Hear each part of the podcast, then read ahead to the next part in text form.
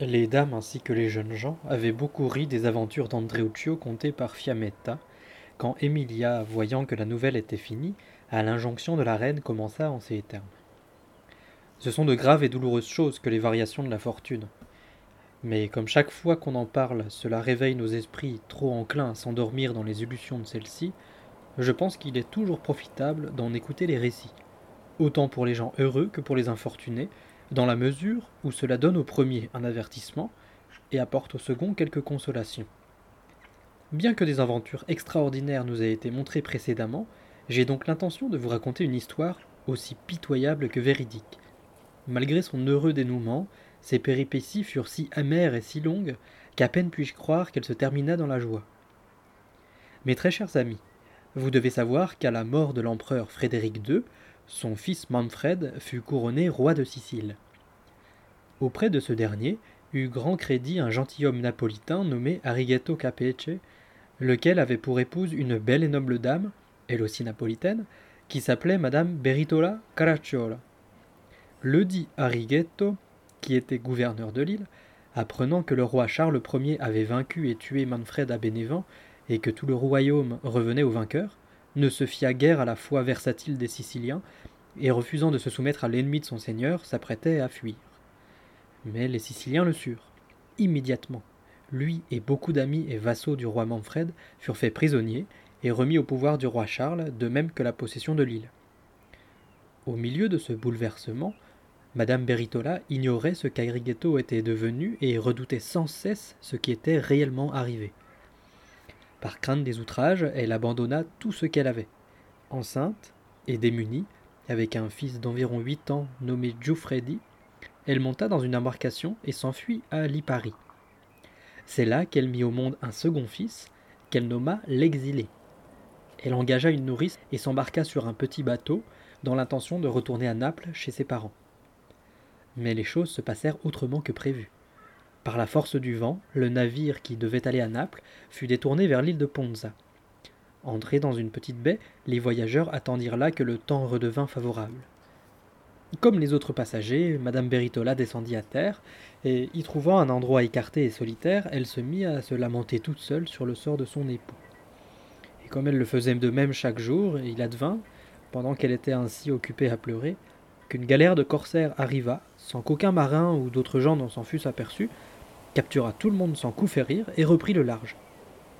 Lorsque Madame Beritola eut fini sa lamentation quotidienne et qu'elle revint vers le rivage retrouver ses enfants, selon l'habitude qu'elle avait prise, elle ne trouva plus personne.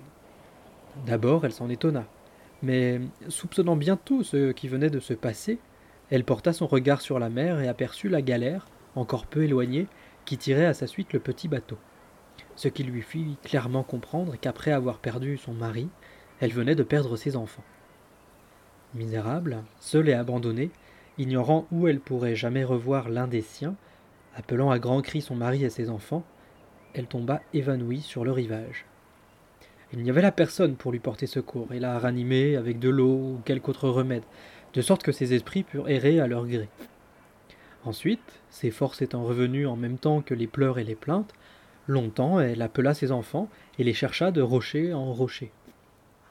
Mais quand elle comprit que ses efforts étaient vains et s'aperçut que la nuit tombait, retrouvant malgré tout une lueur d'espoir, elle se soucia un peu d'elle-même, et quittant la plage, elle repartit vers la grotte où elle avait l'habitude de se retirer. La nuit se passa dans la terreur et une douleur infinie. Puis un jour nouveau parut enfin. Il était déjà l'heure de tierce quand elle, qui la veille n'avait pris aucun aliment, fut contrainte de manger de l'herbe. Tant bien que, mal rassasiée, elle commença à réfléchir à la vie qu'elle allait mener. Sur ces entrefaites, elle vit venir une chèvre sauvage qui entra non loin de là dans une grotte. Au bout d'un moment, la bête ressortit et disparut dans le bois. À son tour, Madame Beritola pénétra dans cette grotte d'où la chèvre était sortie, et elle découvrit deux chevreaux, peut-être nés le jour même, qui lui parurent la chose la plus douce et la plus charmante du monde. Comme le lait de ses dernières couches n'était pas encore tari, elle les prit et tendrement les mit à ses mamelles. Ne dédaignant point un tel service, ceux-ci la tétaient comme si ce fût leur propre mère, et à partir de ce moment-là, ils ne firent aucune différence entre les deux nourrices. Alors il sembla à la noble dame avoir trouvé dans ce désert un peu de compagnie. Nourrie d'herbe, désaltérée avec de l'eau, pleurant chaque fois qu'elle se rappelait son mari et ses enfants et son existence passée. Elle s'était résignée à vivre là et à y mourir, tout aussi familière avec la chèvre qu'avec ses petits. Alors que la noble dame vivait ainsi, devenue sauvage, il advint que plusieurs mois plus tard, pareillement à cause d'une tempête, un petit navire de Pisan arriva dans la baie où madame Beritola avait naguère débarqué et y resta plusieurs jours. Sur ce bateau se trouvait un seigneur appelé Currado, marquis Malespini, avec son épouse, femme vaillante et pieuse. Il revenait d'un pèlerinage au lieu saint des Pouilles et s'en retournait chez eux. Pour se distraire, le gentilhomme et sa femme, accompagnés de quelques-uns de leurs gens et de leurs chiens, un jour allèrent se promener dans l'île.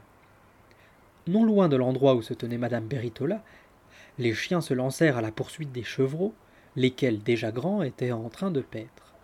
Chassés par la meute, ils cherchèrent refuge justement dans la grotte où la dame se trouvait. Alors elle se leva et avec un bâton repoussa les chiens. Mais Courado et son épouse, qui suivaient leur meute, arrivèrent peu après, et à la vue de cette femme allée, maigre et velue, comme elle était devenue, restèrent stupéfaits, et elle encore bien davantage. À sa demande, Courado fit reculer les chiens. Puis, à force de prières, on parvint à lui faire dire qui elle était et ce qu'elle faisait là. Elle leur exposa donc sa situation et son infortune, de même que sa cruelle intention de demeurer ainsi jusqu'à sa mort. Corrado, qui avait bien connu Arrighetto Capece, pleura de compassion et s'efforça de détourner madame Beritola d'une aussi dure résolution, offrant de la ramener à Naples ou bien de lui donner l'hospitalité comme à une sœur, en attendant que Dieu lui envoyât un sort plus heureux. Madame Beritola refusait toutes ses offres. Aussi, Corrado laissa-t-il à son épouse le soin de faire apporter de quoi manger, et de faire vêtir d'une de ses robes cette femme qui était en haillons, et puis de la convaincre de venir avec eux. Restée auprès de madame Beritola, la marquise d'abord compatit beaucoup à ses malheurs. Puis, ayant fait venir vêtements et nourriture, à grand-peine elle la persuada de prendre les habits et de manger. Enfin, après bien des prières, car madame Beritola affirmait ne vouloir à aucun prix aller dans un pays où elle était connue, la marquise la décida à partir avec eux pour la Lunigiana, en emmenant les deux chevreaux et leur mère, laquelle était entre-temps revenue et faisait fête à madame Beritola, au grand étonnement de la marquise. Le beau temps revenu, madame Beritola, en compagnie de Corrado et de sa femme, monta donc sur leur bateau, avec la chèvre et les chevreaux, et comme certains passagers ignoraient le nom de la dame, elle fut surnommée la chevrette. Le bon vent les porta jusqu'à l'embouchure de la Magra, où ils débarquèrent, puis ils montèrent vers les châteaux du marquis. En habit de veuve, madame Beritola y resta aux côtés de l'épouse de Corrado, en qualité de dame d'honneur, honnête, modeste et dévouée, et toujours aussi affectueuse envers les chevreaux qu'elle faisait nourrir.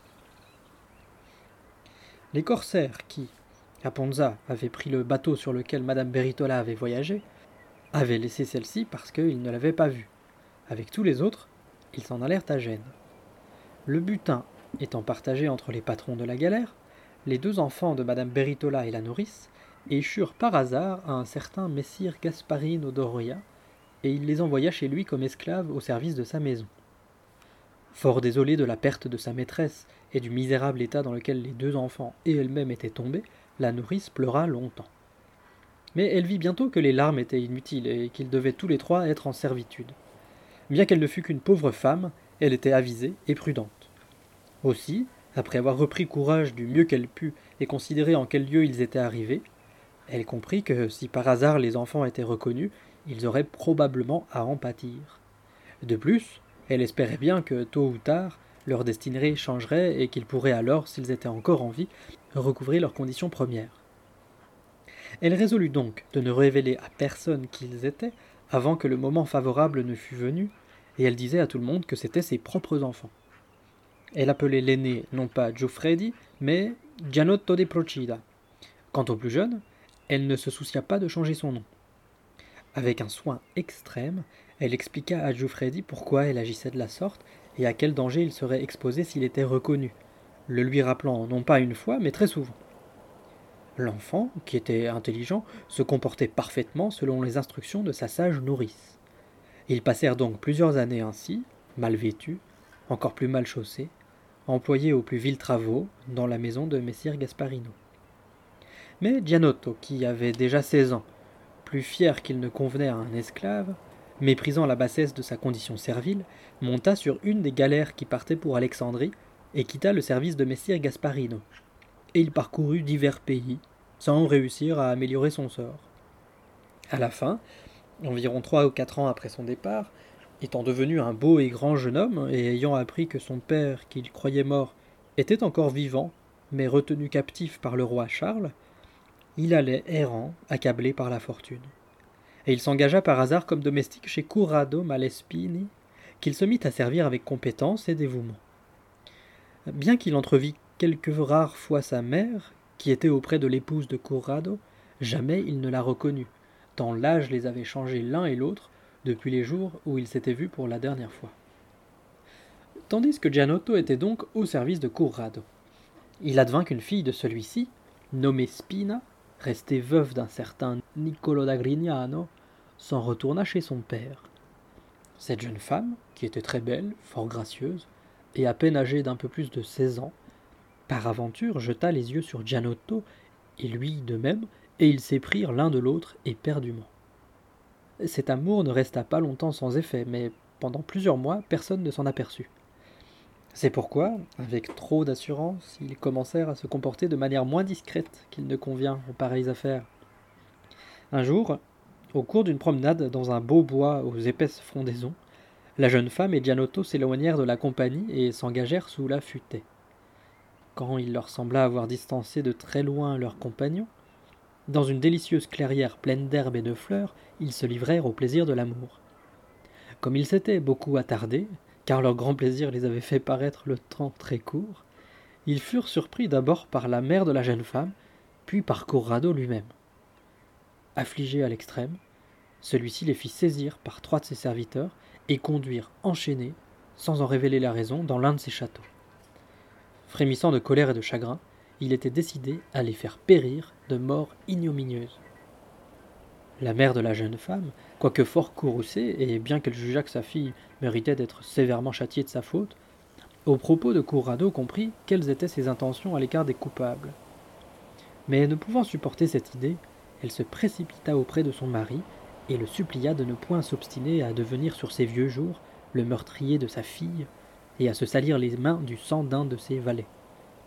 Il devait trouver un autre moyen d'assouvir sa colère, en les mettant au cachot dans les privations et, leur faire expier ainsi la faute commise. La sainte femme parla si bien qu'elle le dissuada de les faire mourir. Alors il ordonna qu'ils fussent enfermés séparément, sous bonne garde, avec maigre pitance et en de dures conditions, jusqu'à ce qu'il décidât de leur sort. Chacun peut imaginer ce que fut leur vie en prison, dans les larmes et de longues privations, qui était d'ailleurs bien superflu. Tandis que Gianotto et Spina menaient depuis un an déjà cette douloureuse existence, sans que Corrado se souciât d'eux, il advint que le roi Pierre d'Aragon, grâce à l'action menée par Messire Gian di Procida, fit se révolter la Sicile et l'enleva au roi Charles. Ce dont Corrado, qui était gibelin, fit grande fête. Gianotto, apprenant la nouvelle par un de ses gardiens, poussa un grand soupir et s'écria Ah, Pauvre de moi. Voilà quatorze ans que je traîne ma vie de par le monde, avec le seul espoir de cet événement, et maintenant qu'il s'est réalisé, afin que je n'espère plus jamais aucun bien, je me trouve en prison d'où je ne sortirai qu'à ma mort. Comment? dit le geôlier. À toi que t'importe ce que font les grands rois Qu'avais-tu à faire, toi, en Sicile? Gianotto lui répondit. Mon cœur se brise quand je me rappelle ce que mon père eut à y faire. Bien que je fusse encore petit garçon quand je m'en suis enfui, je me souviens d'y avoir vu mon père gouverneur, du vivant du roi Manfred. Le geôlier poursuivit. Qui était donc ton père? Mon père, reprit Gianotto, je peux désormais le révéler sans crainte, puisque j'ai échappé au danger dont j'aurais été menacé si je l'avais dit. Il se nommait, et se nomme encore, s'il est vivant, Arrighetto Capece. Et moi, je ne m'appelle pas Gianotto, mais Giuffredi et je ne doute pas un instant que si j'étais hors d'ici et retourné en Sicile, j'y retrouverais une haute position. Sans en demander plus, le brave homme, sitôt qu'il en eut le loisir, rapporta tout cela à Corrado. Tout en feignant de ne pas se soucier du prisonnier, celui-ci alla trouver madame Beritola et avec ménagement lui demanda si elle avait eu d'Arighetto un fils nommé Giuffredi. La dame répondit en pleurant que, si l'aîné de ses deux fils vivait encore, il s'appellerait ainsi et aurait vingt-deux ans. Corrado s'avisa donc que Gianotto devait bien être celui-là même, et l'idée lui vint que s'il en était ainsi, il pouvait faire grande miséricorde et en même temps effacer son déshonneur et celui de sa fille en la donnant pour femme à ce garçon. Il se fit amener Gianotto en secret et l'interrogea point par point sur son passé. Comprenant alors à des indices tout à fait évidents qu'il était bien le fils d'Arighetto Capece, il lui dit Gianotto, tu sais combien grave est l'offense que tu m'as faite en la personne de ma propre fille, alors que je t'ai traité bien et avec amitié. Et toi, ainsi que doit le faire un loyal serviteur, tu devais toujours te soucier de mon honneur et de celui des miens et agir en conséquence. Nombreux eussent été ceux qui t'auraient fait mourir de façon ignominieuse pour un tel outrage, mais ma pitié en a décidé autrement.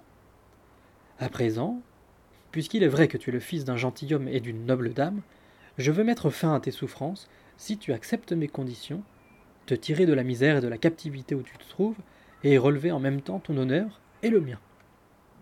Comme tu le sais, Spina, avec laquelle tu t'es lié d'amour, bien que d'une manière indigne d'elle et de toi, est veuve et sa dot est considérable. Tu connais son éducation, et son père et sa mère. De ton état présent, je ne veux rien dire. C'est pourquoi, si cela est de ton gré, je suis disposé à ce qu'elle devienne honnêtement ta femme, alors qu'elle fut ton amante de façon déshonnête, et qu'ici tu demeures avec moi comme un fils, et avec elle aussi longtemps qu'il te plaira. Le cachot avait amoindri les forces de Gianotto, mais non pas la vaillance qu'il devait à ses origines, ni affaibli le grand amour qu'il portait à sa dame. Bien qu'il désirât ardemment ce que Corrado lui offrait et qu'il fût en son pouvoir, en aucune façon il n'atténua ce que sa grandeur d'âme lui dictait, et il répondit Corrado, ni l'envie du pouvoir, ni la convoitise de l'argent, ni aucun autre motif ne m'a fait jamais te trahir dans ta personne ou tes biens. J'ai aimé ta fille, je l'aime et l'aimerai toujours, parce que je l'estime digne de mon amour.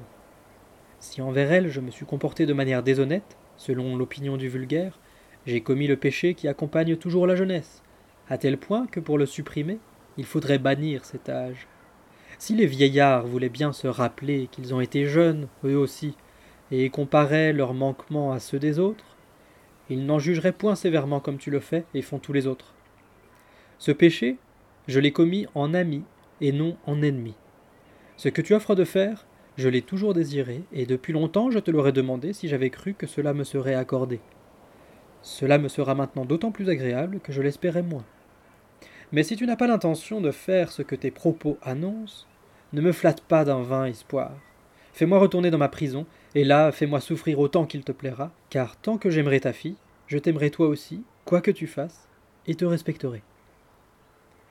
Corrado fut rempli d'étonnement par ce discours, et il jugea que Gianotto avait l'âme grande, que son amour était fervent, et il l'en apprécia davantage. Il se leva, l'embrassa, et ordonna sans plus attendre que l'on amenât discrètement Spina.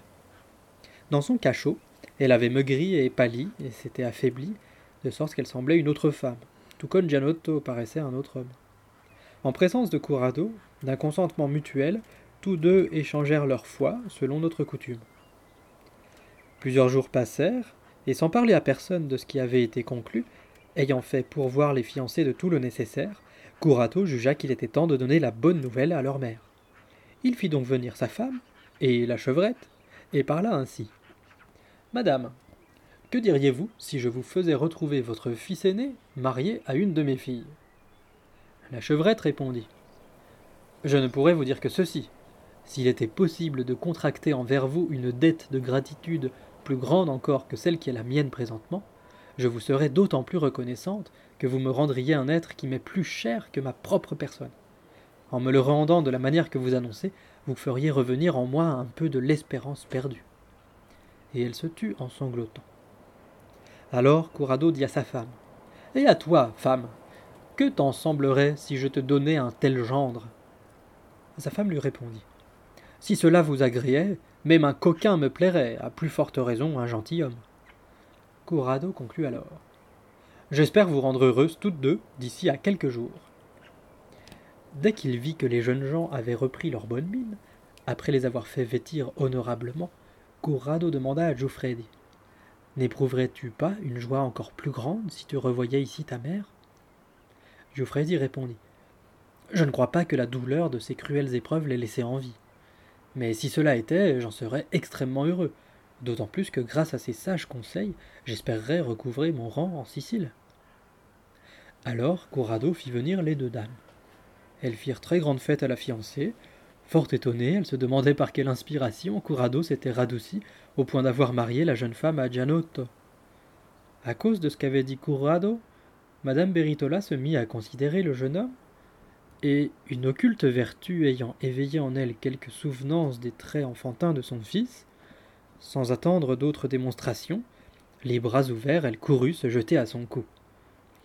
Mais son immense tendresse et son allégresse de mère ne lui permirent pas de prononcer un seul mot, et même frappèrent ses sens au point qu'elle tomba comme morte dans les bras de son fils. Lui, stupéfait, se rappelait l'avoir vu plusieurs fois dans le château sans l'avoir reconnu.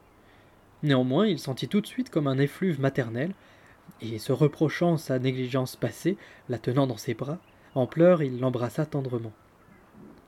Quand madame Beritola, tendrement aidée par l'épouse de Corrado et par Spina, avec de l'eau fraîche et autres moyens, revint à elle, elle embrassa à nouveau son fils avec des larmes et de douces paroles.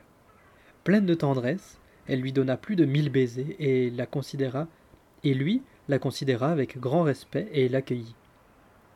Mais lorsque ces effusions aussi honnêtes que joyeuses eurent été réitérées à trois ou quatre reprises, à la grande satisfaction de l'assistance, et qu'ils eurent l'un à l'autre raconté leurs aventures, comme Corrado avait informé ses amis du mariage conclu et avait ordonné une fête magnifique, Giuffredi lui dit Corrado, vous venez de me rendre heureux en beaucoup de choses, et vous avez longuement honoré ma mère.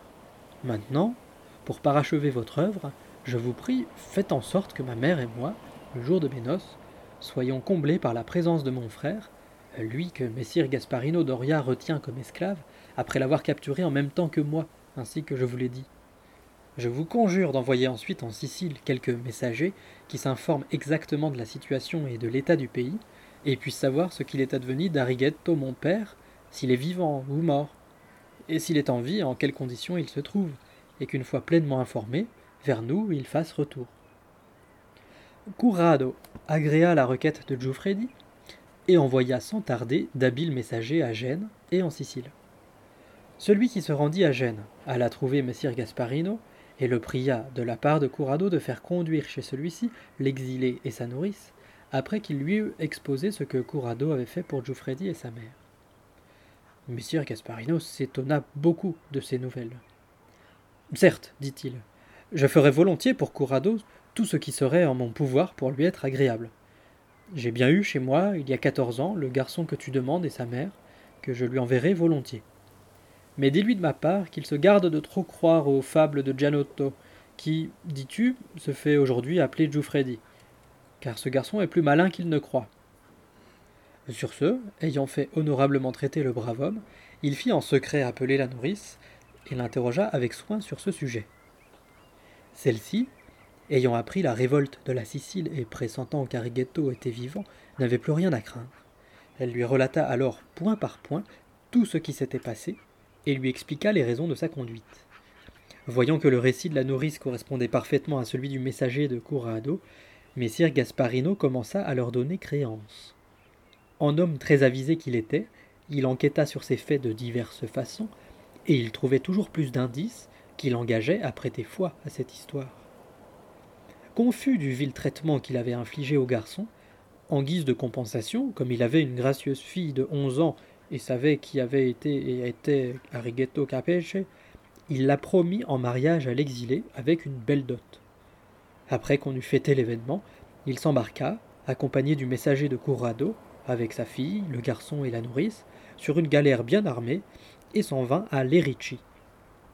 Accueillis par Corrado, ils se rendirent non loin de là dans un château du marquis où une grande fête était préparée. On ne pourrait exprimer avec des mots la joie de la mère en revoyant son fils, ni celle des deux frères, ni la fête que tous trois firent à la fidèle nourrice, à Messire Gasparino et à sa fille. On ne pourrait pas davantage donner une idée de l'allégresse d'eux tous réunis, qui se réjouissait avec Corrado, sa femme, ses enfants et ses amis. Et c'est pourquoi je vous le laisse, mesdames, imaginer. À tout cela, afin que la joie fût parfaite, Dieu, qui s'est abondé dans ses bienfaits, voulut ajouter l'heureuse nouvelle qu'Arighetto Capece était vivant et en bonne position. En effet, alors que la fête battait son plein et que les convives, dames et gentilshommes à table en étaient encore au premier service, survint le messager qui était allé en Sicile. Entre autres choses, il rapporta comment Arighetto, alors qu'il était retenu captif par le roi Charles, au moment du soulèvement de la Sicile, avait été délivré par le peuple en fureur, qui avait couru à la prison et tué les geôliers. Le sachant l'ennemi juré du roi Charles, le peuple l'avait pris pour chef et l'avait suivi dans la lutte contre les Français. C'est pourquoi il était à présent dans les bonnes grâces du roi Pierre d'Aragon. Celui-ci l'avait rétabli dans tous ses biens et dignités, de sorte qu'il se trouvait en excellente et haute condition. Le messager ajouta avoir été fort bien reçu et qu'Arighetto avait manifesté une joie infinie aux bonnes nouvelles de sa femme et de son fils, dont il n'avait plus rien su après son arrestation. En outre, afin de les ramener en Sicile, il envoya un navire et un groupe de gentilshommes qui ne tarderaient pas à arriver. Ce messager fut accueilli et écouté avec grande allégresse, et aussitôt Corrado et quelques-uns de ses amis allèrent à la rencontre de ceux qui venaient chercher madame Beritola et Giuffredi. Corrado les reçut joyeusement et les convia au banquet qui n'en était encore qu'au début. La dame, Giuffredi et tous les convives les virent avec une liesse indescriptible. Avant de se mettre à table, les nouveaux venus saluèrent et remercièrent de la part d'Arighetto le marquis et son épouse de la façon dont ils avaient honoré madame Beritola et son fils. Puis ils déclarèrent qu'Arighetto et eux-mêmes, en son nom, étaient prêts à faire tout ce qui plairait à leurs hôtes. Se tournant vers messire Gasparino, dont les bienfaits étaient inopinés, ils se dirent certains que des remerciements semblables lui seraient adressés dès qu'Arighetto saurait ce qu'il avait fait pour l'exiler. Ensuite, ils participèrent au festin des deux jeunes couples. Ce jour-là, Corrado fit grande fête, non seulement à son gendre, ainsi qu'à ses autres parents et amis, mais encore à beaucoup d'autres gens. Les réjouissances terminées, quand il parut à madame Beritola, à Giuffredi et aux autres qu'il était temps de partir, ils montèrent sur le bateau, emmenant Spina avec eux, et en pleurant prirent congé de Corrado, de sa femme, et de messire Gasparino. Grâce à un vent favorable, ils pavinrent bientôt en Sicile, où ils furent tous pareillement reçus à Palerme par Arighetto, avec une fête impossible à décrire. C'est là que longtemps, à ce qu'on ils vécurent heureux et en amitié avec Dieu, en reconnaissance des bienfaits reçus.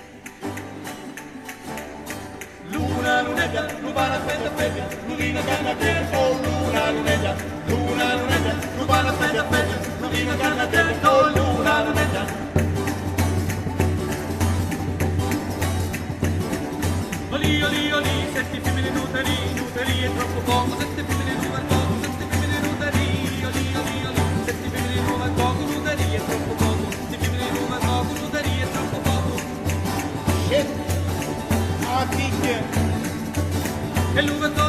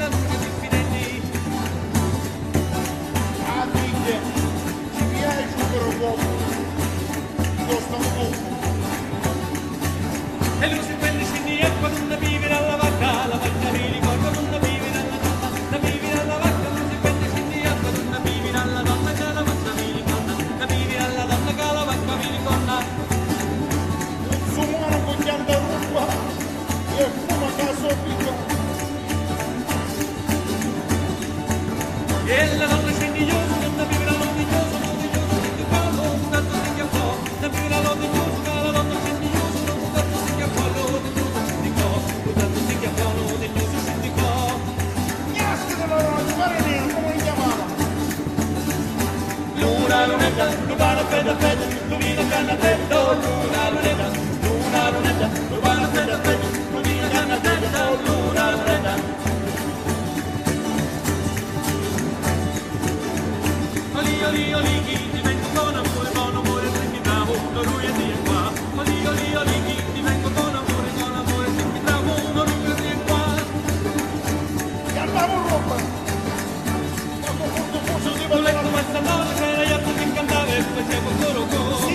Everybody.